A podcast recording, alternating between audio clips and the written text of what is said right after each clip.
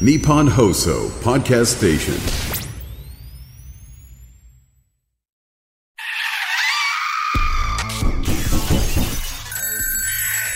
島田秀平とオカルトさん島田秀平とオカルトさん怪談都市伝説占いさまざまなオカルトジャンルの専門家をゲストにお招きしディープなお話を伺っていく島田秀平とオカルトさん。第152回の配信です。ゲストは前回に引き続き怪談師のちびる松村さんです。お願いいたします。よろしくお願いします。本当怪談好きですよね。階段好きですね。なんかちょっと今ね休憩中の雑談とかでも、不思議な話聞いたらもうすぐなんかいろいろ調べて。いやーちょっとあるかなと思ったんですけどなかった。なんかもう何でも「あああの話僕もありますよ」とかね。何本ぐらいお持ちなんですか？いや数えたことないんですけど、とんでもないですよね。でもまだ300、400ぐらいじゃないかなと思う。全然ですね。ちょっとねあの今日もねあのリスナーの方からね、不思議体験たくさん届いてますんで、はい。ちょっとご見解をお伺いしたいと思います。はい。えーこちらホイールの人ですってことでねメール送っていただきましたけどもこれねあの僕は意味わかるんです。なんでかっていうと以前ねあの送っていただいた方なんですけどもえー同じ場所でホイールが転がっているところを2回見たという内容を以前送ったものです、はい。これ不思議なんですよ。あの車運転してたらね、はい。結構車道のところを、はい。ホイールだけがくるくるくるくるくるくるってこはい。うなんかこう走ってんですって。はい。えなんか誰かが投げたのかなとかじゃなくてくるくるくるくるってこうなんかしかもなんか曲がったりとかして、はい。でちゃんとなんか自分でこう行き先が分かってるような感覚でスーッとどっか入っていくと、うんでそういうのを実は同じ場所で2回見たんだけどあれ何だったんですかねってメールいただいたんですよ。はい。でその時僕はまあよく分かんなかったんで幽霊の一部、まあ、ねその幽霊電車とかあるから、幽霊車みたいなのがあってそのホイールだけがなんか見えてたんですかねとか、はいあとその過去に事故とかあったのかなぐらいの感想を言ってたんですね。うんでそれをね受けてこの方がですねあのその場所を調べてくださったんですね。すごい。すごいですよ。確かにじゃあ事故あったのかなと思って調べたら結論として、はい。近くで事故があったようなお話は見受けられませんでした。うん。ただよくよくホイールが消えていった歩道を見てみると実は病院の駐車場の入り口だったことに気づきました。病院といえば生死に関連する場所ですからそこへ向かう車の幽霊がいてもおかしくないのかなとも思いました。えそして霊感のない私にはその幽霊の本当にごく一部が見えていたんではないかななんて思ったりもしましたっていう。なんでしょうね。ホイールがコロコロコロって毎回、毎回とか2回なんですけど同じルートで消えていったっていう。オイールだからちょっと浮いてるんでしょうね。タイヤがなくて。あ一部だけ。まあ音だけ聞こえるってよくあるじゃないですか、ええ。だからぶ微分的に見えるもあるんですかね。部分的に、まあ、なんかよく思いが強い場所の方がエネルギーが強いから見えやすいとかね、確かに。足だけ見えるとかそうねそうそうそう。あ僕の大学でもやっぱ足だけの例の話とかありました。どんな話ですか？もう大学移っちゃったんで前の校舎なんですけどもエントランスを制作スペースとして貸してくださったんですね。でかいものを作るために、あのね美大ですもんね。そうですそうです。でそこに足だけの霊が出るっていう噂がすごい広まって一時怖がってそこで制作する人はいなくなるぐらいのことだったらしいんですよ。へでも最悪足だけだったら勝てるんじゃねえかっていう結論に至ってそれ以降はみんな作業してそれ以降足の霊は出なくなった。ー 気持ちの問題で。そう勝ったっていう。いやいやいやあのただあれですよね。なんかなぜその美大で絵を描くとかね、はい。だったらこう手が出てきそうなもんなのに、うん。足の方がっていう、ね。なぜ足の方が見えたんですかね？いやどうなんでしょうね。足しか見えなかったのか霊感が強しだったら全身見えてみたいな。な動いてる部分が足だけだったんですかね。うん。なんか荷物持ってて体上半身が固まってて結構でかいパネルとか大荷物を結構持って学内を移動することが多いんですよ。うん。だから上半身は固まった状態で足だけ動いてて死んだ人なのかそれとも強い思いを持った人なのか分かんないんですけどもその人の動いてる部分しか観測できなかったとかですかね。ねとんでもないこと言ってますね僕今 まあでもね分からないのでそれが正解かもしれないと思いますからね、本当何でもね話が言えるんです松村さん。はい。ちょっと次のお話不思議なんですよ。ちょっとね、えーはい。聞いていただきたいと思います。こちらはですね、えーお名前は一応ない方ですかね。はい。いつも楽しみに聞いております、友達からちょっと不思議なお話を聞いたのでメールを送らせていただきました。私の友達は携帯ショップで働いているんですがある日90歳くらいのおばあちゃんが来たんです夫婦でスマホを持ちたいそう言って来店されたそうなんですがお一人で来られたそうなんですねおばあちゃんだけで。ああこの年でスマホに挑戦なんてすごいですねなんて話をしていたそうなんですが本人不在ということでおばあちゃんだけで旦那さんのスマホは契約できませんでした。うんなのでそのおばあちゃんのスマホだけ契約をしてお帰りいただいたんですね。はいえしかしその後も同じ理由で一人で来店されることが続きついに3回目いつもだからおばあちゃんだけで来るんですが、旦那さんがなぜ来られないのか理由が分かりました。はい。それは旦那さんが亡くなっているからだと分かったんです。おばあちゃんによると死亡届も出したけどなんと1週間くらいして家にふらーっと帰ってきたんだ。だからスマホを持たせたくって来ているんだという話なんですってえだけども、えー電話をしても耳がちょっとね不自由な部分もあるから聞こえずに話せない。はい。どこかに電話されて「ほら話せないのよ」と言ってくるそうでここが怖く感じてしまってお話ができない亡くなったはずの旦那さんと普段はどのようにしてコミュニケーションを取ってらっしゃるのでしょうか。スマホを持たせたい理由は何なんでしょうかというねことで、まあ悲しみからねちょっとこう予想している、まあ、そういうねちょっと妄想をして、はい。うんっていうねその存在を作り上げているはい。のか分かりませんけどもね、うん。何度も通われているということなんでちょっと心配だったんで、はい。メールをさせていただきましたということですね。はい。はい、だから、はい。あのいつもね一はい。人で来られて夫婦で持ちたいんだと。はい。ただ実はおじい様の方はもう亡くなられていると、うん。ただ亡くなった後1週間くらいして家にふらっと来たから、はい。もうまあおじいちゃんがいるんだと。はい。おばあちゃんは言い張るわけですよね。だからそのおじいちゃんにもスマホを持たせたいんだということなんですけど、ちょっと不思議だったのがねうん。そのおばあちゃんが自分のスマホで多分家かなんかでね電話をすると。はい。ただ電話して多分出たみたいなことを言うんですおじいちゃんがね、はい。でも俺はあのちょっとおじいちゃん耳が不自由だからね電話でこうねこ声で話ができないのよなんていうふうに、うん。だからおじいちゃんが今家にいてみたいな素振りもされるらしいんですけど、ね。うん、ただでもやっぱり店員さんからするとそれもどこに電話してるのかとかはい。誰と話しようとしてるのかもちょっとよくわからないんですっていう。う本当はおばあちゃんは喋れることもあるってことなんですかね電話で。いやでも電話は基本的には無理だから、うん。携帯を持たせたい。うん。難しいですね。えっ、と以前ですねその国にお勤めになられている方で土地の売買を一般の方としてて要はここのに道路通したいからここの土地売ってください。いくらでみたいな交渉する役割の方からうん。会談取材したことがあって、はい。で実際に会いに行くんですってでご年配の方でこうやり取りしてその方携帯持っててでこうこうこうでってちょっと仲良くなって買い取ることが決まってでまた1週間後に連絡しますねって言って1週間後電話したら出たんですけどなんか声が小さかったんですよ。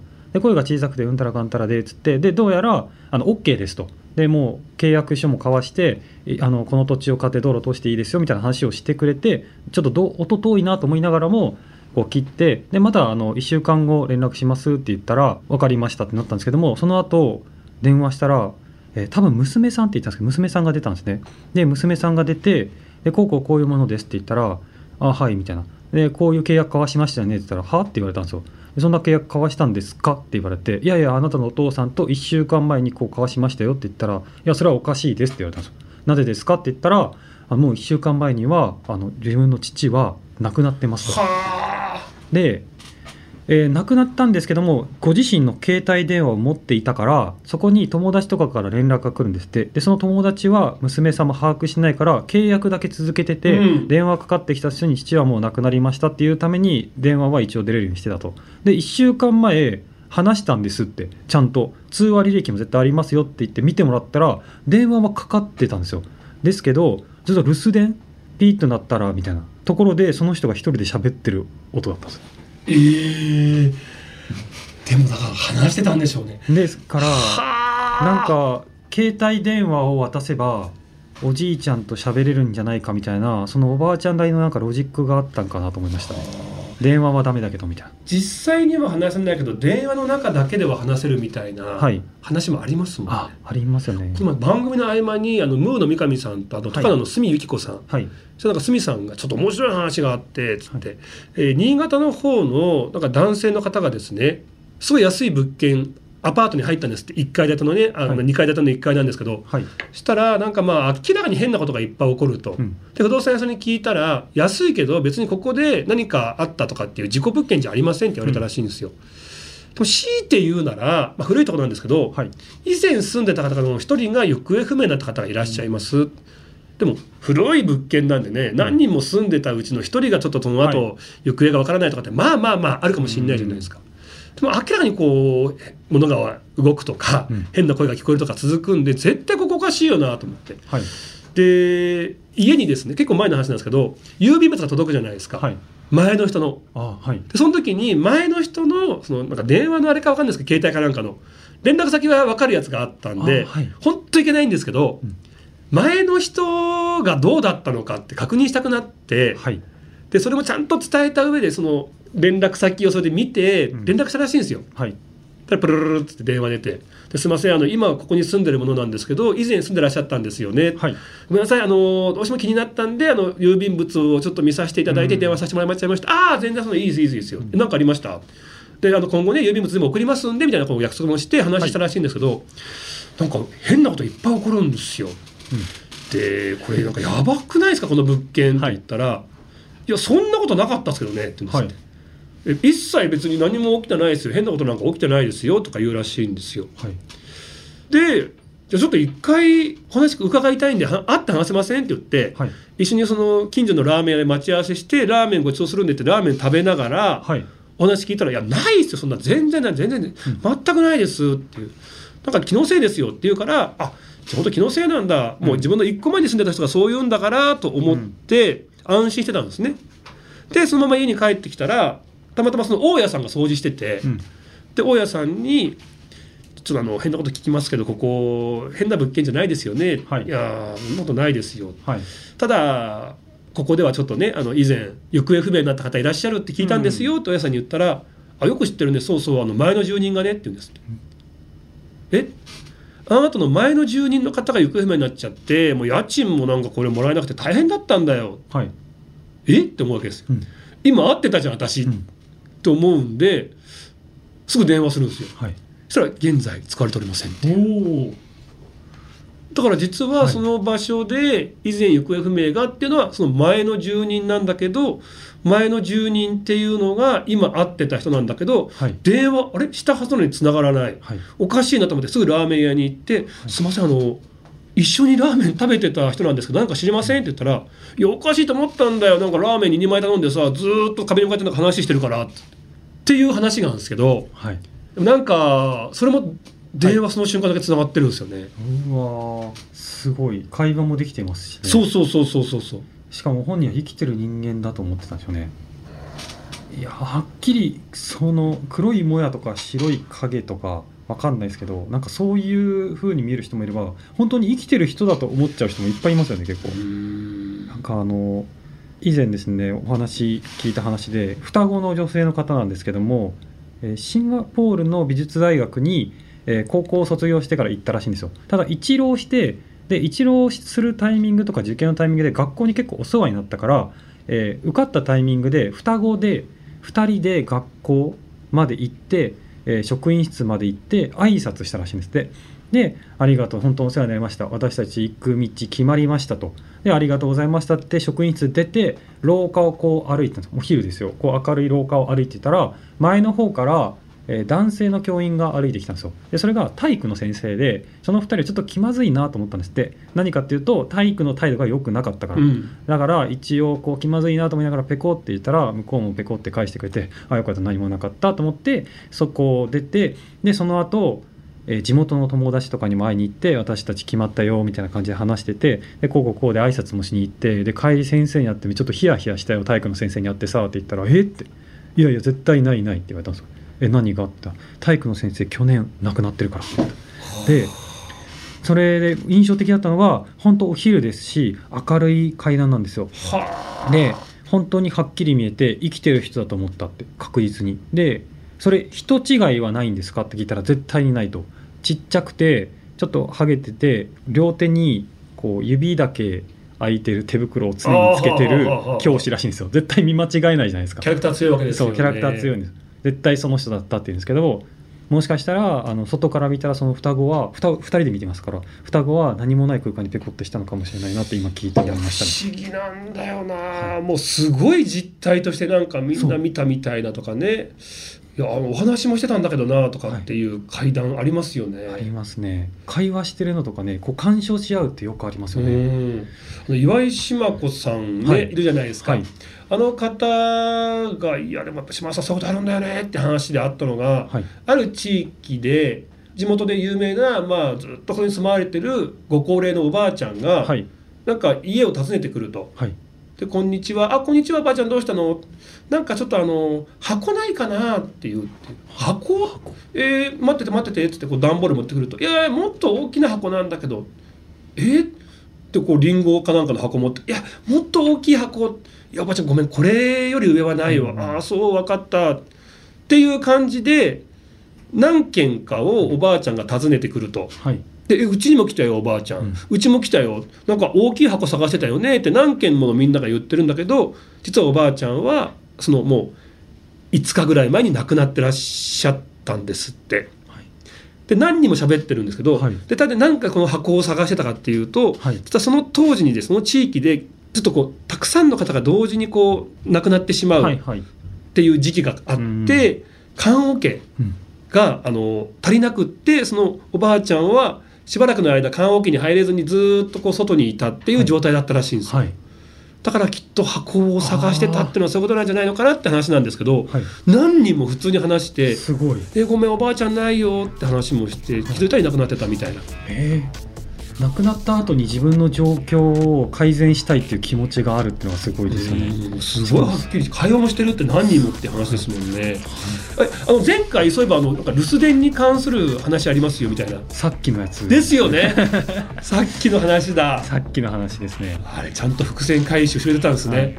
はい、こっちで来たと思ってそう思いました。いやありがとうございます、ちょっと本当にいろんな話出てきますけども、はい。この後にですね、はい。えーまたちびる松村さんに怪談話ご披露いただきます、お願いいたします。島田秀平とオカルトさん。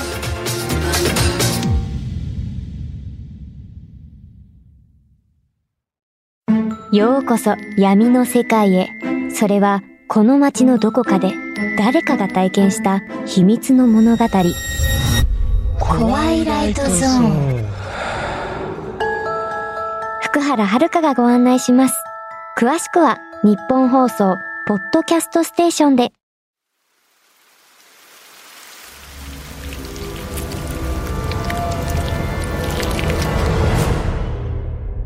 島田秀平とオカルトさんそれではちびる松村さん怪談話よろしくお願いいたします、よろしくお願いします。あの先ほどですね、亡くなった後に自分の状況を改善したいという気持ちみたいなことをさっき僕が言ったんですけど、はい。それ次の話につながってまして、ちょっとねなんか気になったんですそのワードが、はいはい。でこれ先ほどの方は亡くなってすぐ自分の棺桶がないことを悩んでいて周りの人に探してたって話じゃないですか。うん箱をね、はい。えー僕が聞いた話は韓国にもともとお住まいになられて今東京で働かれてる N さんっていう方なんですけども N さんの家系はですねなんか僕はあんま詳しくないんですけども山を一つ持ってて、韓国ってまあ土葬があるらしくて、ーでその山に、えー一族がみんな土葬されていると。で N さんも何回もそこに行ったことがあって多分この草原のこの木のあたりに僕は土葬されるんだろうなっていう認識らしいんですよ。であのそんな感じであの年2回ぐらい墓参りみたいなの行くらしいんですけどもで墓参り行くちょっと前にある時お母さんが変な夢見るんですよ。N さんのお母さんが。N さんのお父さんのお父さんおじいちゃんが寒い寒いって夢の中でずーっとお母さんに言うんですよ。寒い寒いって言ってでうわ変な夢見たって言って。でお父さんにその話をしてもお父さんは夢を覚えていないタイプらしくてだからそんなに見たかわからないって言うんですね。で次の日も寒い寒い寒いってずっとおじいちゃんが言ってるんですって、でうわ不思議だなって。毎日同じ夢見るってことはなんかちょっとありそうじゃないですか。でもやっぱ周りに相談しても分かんないっていうんですね。そんなのがこう続いてである時墓参りの時期やってきたんですって。で墓参りの時期で N さんも同行したらしいんですけども行ったらやっぱり山なので雨か何かの原因で山の地下水の流れがこう変わってしまって、うんうん。ちょうどおじいちゃんの墓に当たって棺桶が表にむき出しになってはあ。びちゃびちゃになってる状態だったんですよ。はい。で業者呼んで水の流れ変えて埋め直して、えーなんとかなってから一切夢を見なかったんですけども、もしかしたら山の中でこう水浸しになってる状況を伝えるために夢で寒い寒いって言ってたのかなっていう話。いやーすごいさっきの話からもうね、はい。つなげてくれてまさに呪術つなぎでありがとうございます。多いっすよね。あのお墓の状況がちょっと良くない状況になってて、それをこう夢で伝えてくるっていう話、はい。聞きますよね。聞。きますね、うん。なんかあの別パターンもあってこれは九州にお住まいになられて女性から聞いたんですけどもおばあちゃんがお亡くなりになられたんですよ。ただその、えー母子家庭だったらしいんですけどもお母さんがその遺骨をえ面倒くさいから仏壇の裏にずっと置いてたんですって、うんうんうん。お母さんすごい大雑把な方ええ。で置いてたらあのそのお家ってのがチャイムの音とおばあちゃんの寝室から、えー鳴らす音「てんてんてんてんてんてん」てんてんてんてんてんってファミリーマートでなってるのあれ昔結構チャイムとかで使われたらしいんですけどもあれが鳴るらしいんですけどもえおばあちゃんの遺骨を仏壇の裏に置きっぱなしにしてから誰も玄関に来てないのに家の中で「てんてんてんてんてんてん」てんてんてんてんてんってなるんですよ。で見てこいって言われてその女性はこう見に行くんですけどやっぱ誰もいなかったよっつって、おかしいな壊れてんのかなみたいな。でもそこからもうずっと毎日毎日「てんてんてんてんてんてん」ってでも絶対におばあちゃんの部屋からやんってなるんですよ、うん。一族で。でどうしたかっていうとお母さんですねその線みたいなのがあるらしいんですけどそれをぶち抜いてで結果ならなくして解決したらしいですけどそれ解決しないパターンありません？時々、はいあのだからってもう電池取っちゃいました。あ同じですね。ぶち抜いて取っちゃって、もう。なのにその後もなるみたいな階段も時々ありあるじゃないですか。ああそうですね。そうそうそうそうそう。あのその、はい。なんかチャイム系とかセンサー系もそうなんですけど、子供のおもちゃ。ああはいはい。のなんかこう音が鳴るみたいな話ってよく聞きますよね。ありますね。うん。あの後輩の吉村君って子がいるんですけども、はい小さい子小学校低学年の頃になんか妖怪を捕まえるおもちゃみたいのがあってなんか釣りのおもちゃってよくあるじゃないですか。あの形状をしてるんですけどもなんか持ち歩いて妖怪を捕まえるみたいなおもちゃなんですって。で妖怪がたくさんいるとなんかセンサーみたいなのが反応するのかわかんないですけどすごい音が鳴り響くんですよ。で小学校高学年になった時に夜遅くなってお母さんにあんたも寝なさいって言われて自分の部屋2階まで登ってったらその妖怪の鳴り響くことがめっちゃ鳴り響いてえー、と思ってあそういえばちっちゃい頃遊んでたあのゲームの音だと思って自分の部屋から鳴ってるのが分かったんで急いで行ってどこに片付けたかなと思いながらドアガチャって開いたら音消えたんですよ。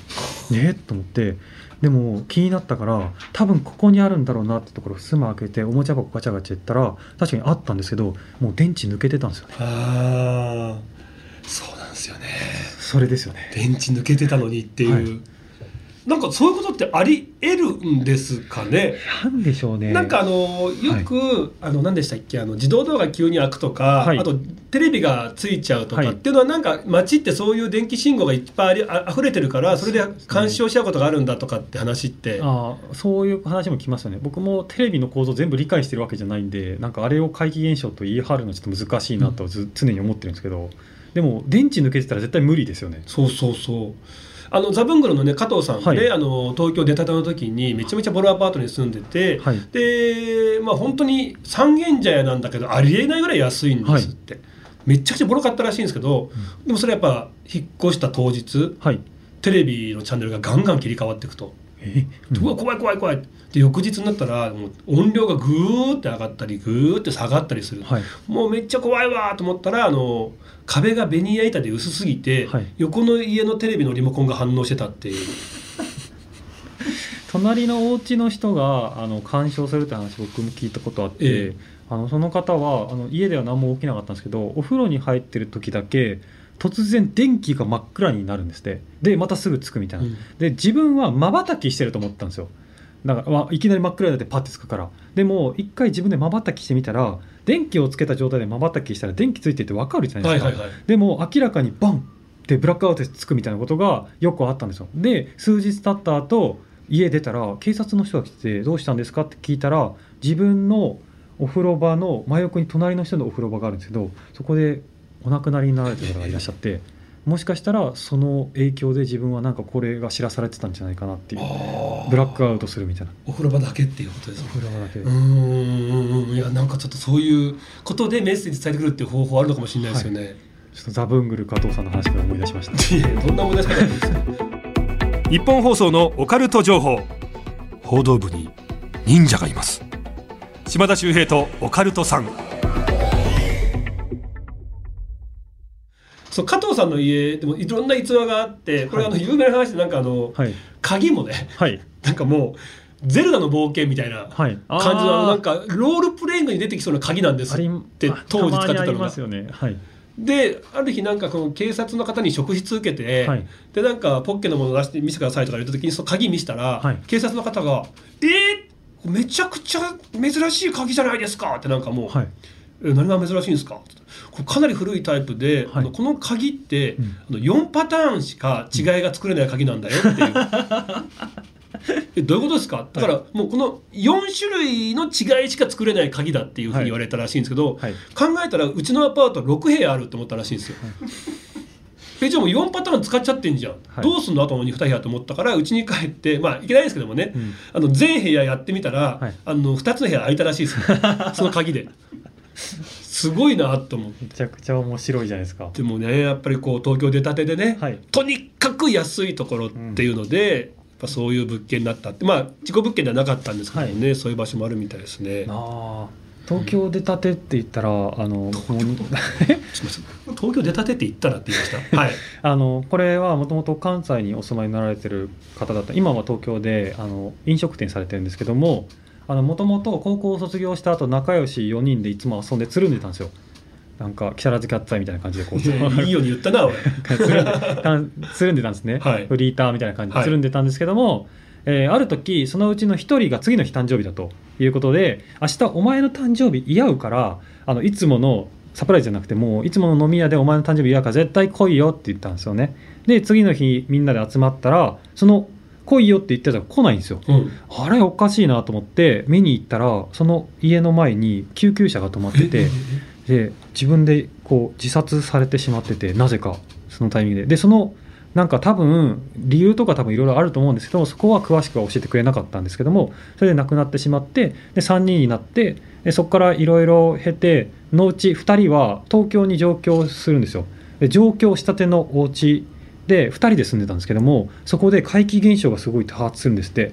で話してくれた人はすごい信じたんですけどもう一人の人は全然信じてくれなかったから全然解決しようとしなかったんですよ、うん。2人で住んでて。でてもちろんテレビのチャンネルが勝手に変わったりとか、えー物が勝手に動いたりとかあのドンドンって音がしたりとかそういうことが起きてたけどもこういうのは偶然だと言ったんですけどある時2人でこうリビングでテレビ見てたんですって。そしたらバンバンバンバンって一定のリズムで何かがぶつかる音がするんですよ。で音の鳴る方を2人でこう見てみたらあの廊下にトイレがあるんですけどもトイレのドアが一人でにバンバンバンバンバンって動いてるんですよ、うん。で2人でこう二度見してえ？っと思って近づいてみてもずっとバンバンってこうドアが開ききって壁にぶつかる音なんですけどもなってそれをこう避けて2人で一旦部屋出て飲みに行ったらしいんですね。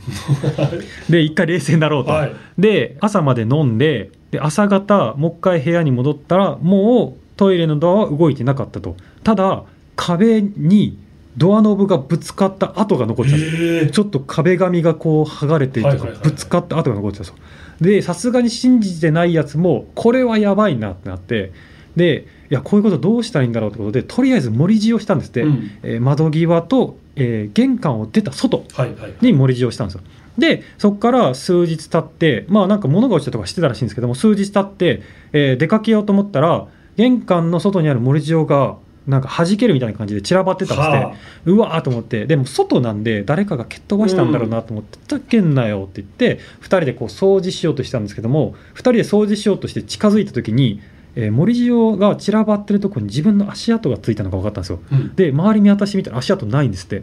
だから誰かが蹴っ飛ばしたとしたら何かしらの形跡が残るはずだと。これ森塩もしかして自分で破裂したと思ってめちゃくちゃ怖くなった。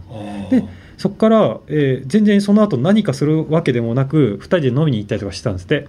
で飲みに行ってなんか立ち飲みのなんかこうガヤガヤしたバーみたいなところで2人で飲んでたら全然知らない若い女性がこう近づいてきてであなたたちに変なものがついてますっていきなり言われたんですよ。知らない人に。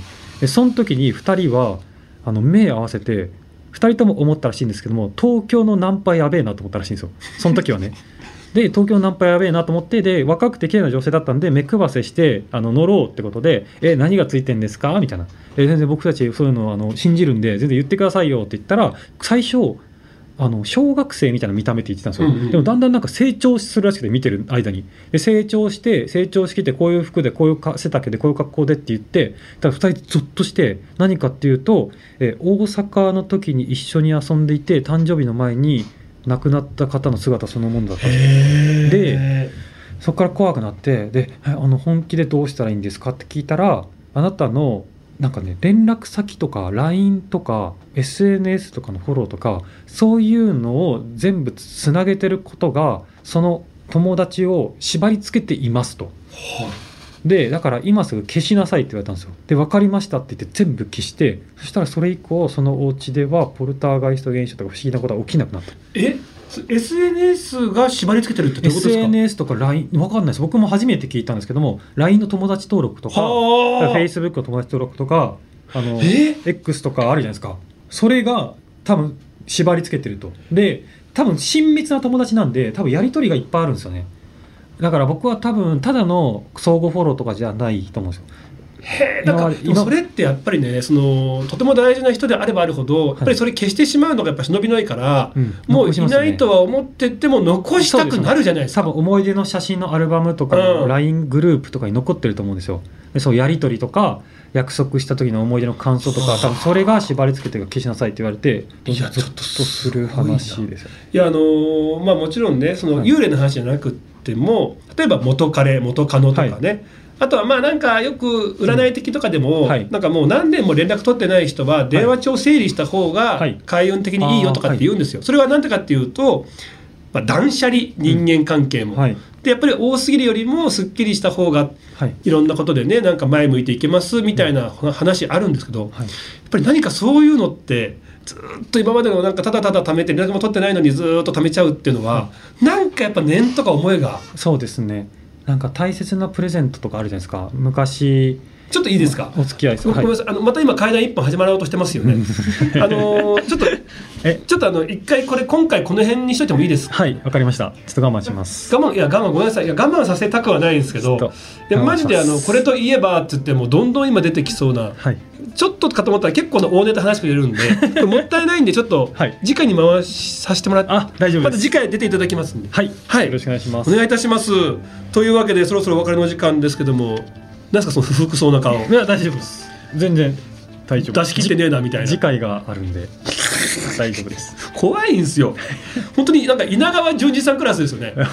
あの人も楽屋行って「おはようございます」い。やなんか素敵なボールペンですね。ボールペンって言えばね 周平ちゃんね、はい。いやいやそうなんですね。い。やでもなんかスマホのケーススマホのケースって言えばねでも全部階段になる人なんですけど、えーでもまだその界隈では最弱ですね僕まだ。いやその界隈ってあんまないんですけど もうそれそれクラスだと思いました会話階段界隈会話階段っていうのがあるんですねジャンルがね。夏は最弱です、ちょっと皆さんあの次回も楽しみにしていただきたいと思います。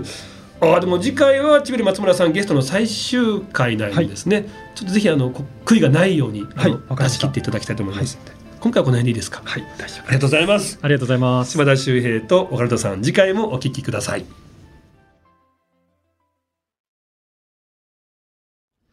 島田秀平の開運ワンポイントアドバイスさあ今回ですねあの前回に引き続きキッチンに関する開運術風水術を紹介したいと思います。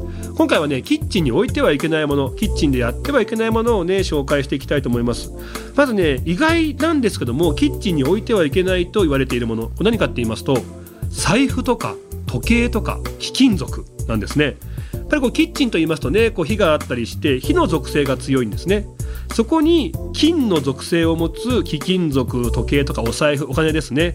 これを置いてしまうと火がですね金を溶かしてしまう金運が下がってしまうと考えられているんですね。ぜひねあの、まあ、こういった金の属性のものは涼しい場所がいいとされていますので家のね北側に保管する。キッチンには置かないようにしてほしいと思います。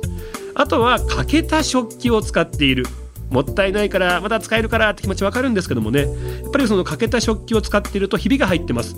人間関係にもひびが入るなんていう考えがあるんですね。であとは冷蔵庫のまあ、こう扉にですねなんか写真とか予定表とかね貼る方結構いますけどもあれも NG なんです。これ冷蔵庫と言いますと物を冷やす場所ですよね。そこにですね例えば家族パートナーとの写真なんかをね貼ってしまうとそのね、えー、中が冷え込んでいってしまうという考えがあるんです。怖いですよね。あとはそこにね予定表とかスケジュールに関するものを貼っておくとその人のスケジュールとか仕事運なんかも冷え込んでいってしまうという考えがありますんで。まあ貼りたい気持ち分かりますけども貼るのはレシピぐらいにしておいてですね写真とか予定表なんかはやめておいていただきたいなと思います。えー、今日のねおさらいとしましてはお財布や時計貴金属は置かない。あとは欠けた食器はもったいないと思っても処分する。そして冷蔵庫にはあまり物を貼らない、ね、気をつけていただきたいと思います。島田秀平とオカルトさん。